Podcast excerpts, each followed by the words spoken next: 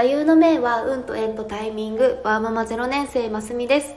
この番組では共働きアラサー会社員のキャリア形成をメインに飽き性な私の副業戦略や育児パートナーシップ論など人生の棚卸しをしながら学びをアウトプットしています。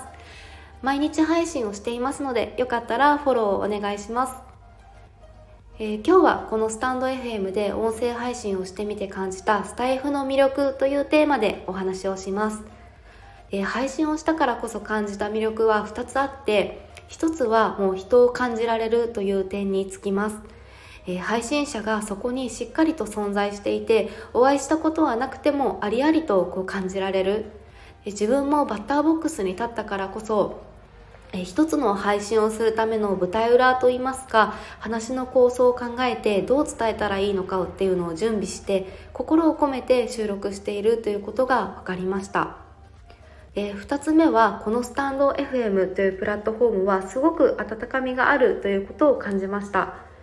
でこれには気づいたきっかけがあります。で私は初回は自己紹介と音声配信をする3つの理由というお話をしたんですけれどもそれに初めてリアクションをしていただけたのがカッシーさんという方にいいねをしていただいたということです。でこのカッシーさんという方スタイフ界の応援団長という肩書きで2020年の9月から放送を始めて春には3年半になるくらい長く続けていらっしゃるんですよね。今現在は2000名を超えるフォロワーさんがいていいねをしてもらえたことをきっかけに私も配信を聞きに行きました。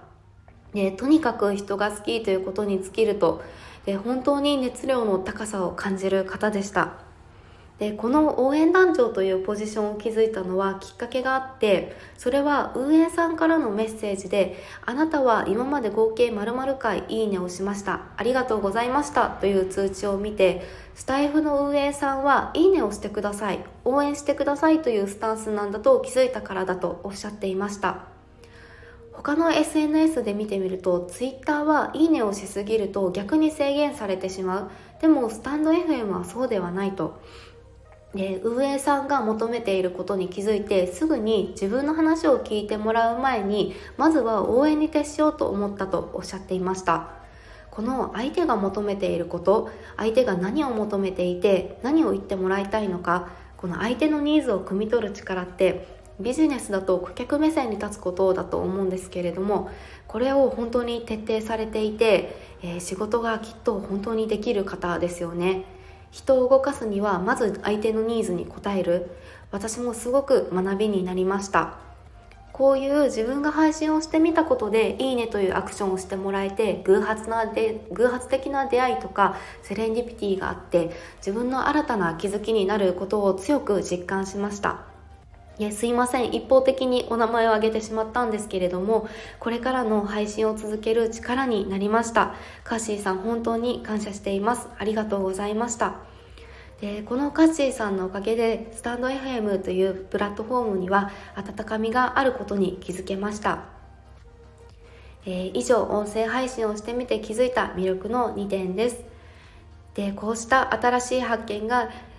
また出会いがこれからたくさんありますようにという気持ちを込めてで今日の話がいいなと思ってくださったらいいねボタンやフォローしていただけると嬉しいです。お聴きくださり本当にありがとうございました。それではまた明日の放送でお会いしましょう。